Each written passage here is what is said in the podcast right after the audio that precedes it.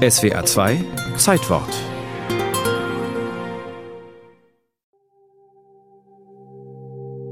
Mit der Übermittlung des Codewortes Starfish, zu Deutsch Hornhecht, besiegelt der britische Luftmarschall Arthur Harris am Vormittag des 17. Dezember 1944 das Schicksal Ulms. Gegen 19.30 Uhr an diesem nebligen dritten Advent beginnt die Bombardierung. Mehr als 300 Flugzeuge mit britischen, kanadischen und australischen Einheiten werfen rund 100.000 Spreng- und Brandbomben über Ulm ab. Was sie damals im Luftschutzkeller gehört hat, das hat Elsbeth Zumsteg nie vergessen.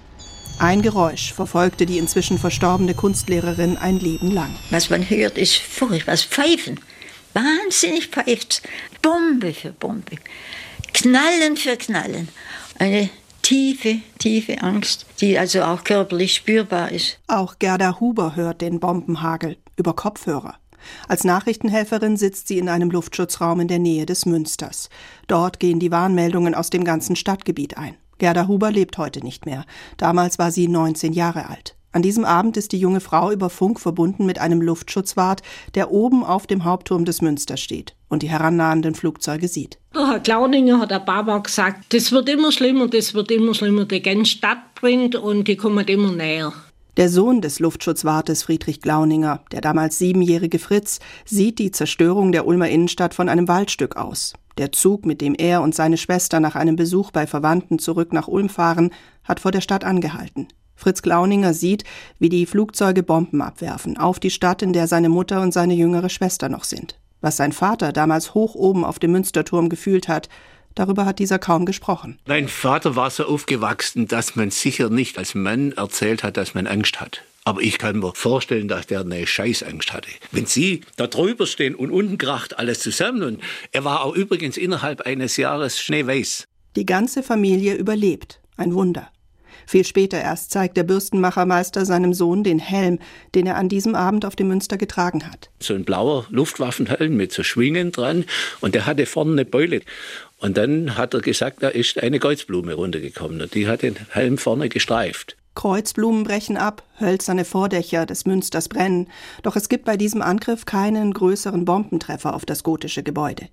Der eiserne Dachstuhl brennt nicht. Durch den Druck des Feuersturms in der Innenstadt werden jedoch die Glasfenster zerstört, erzählt der Leiter des Stadtarchivs Ulm, Michael Wettengel. Viele wertvolle Gegenstände waren zuvor aus der Kirche entfernt worden. Auch die mittelalterlichen Glasfenster.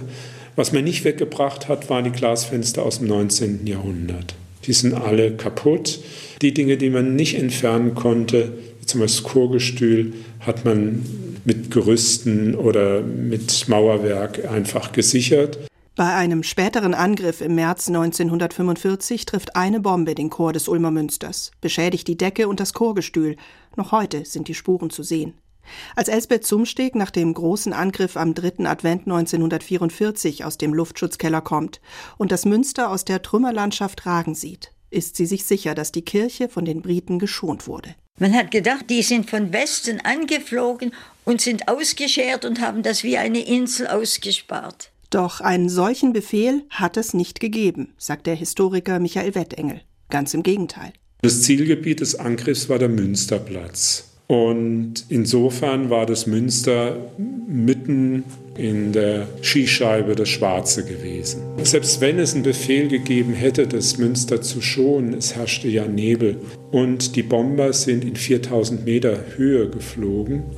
Die haben nichts gesehen so dass man sagen muss, das ist einfach Glück. Viele fromme, gläubige Leute haben daran geglaubt, dass Gott seine Hand über das Münster gehalten hat, um es zu retten und auszusparen.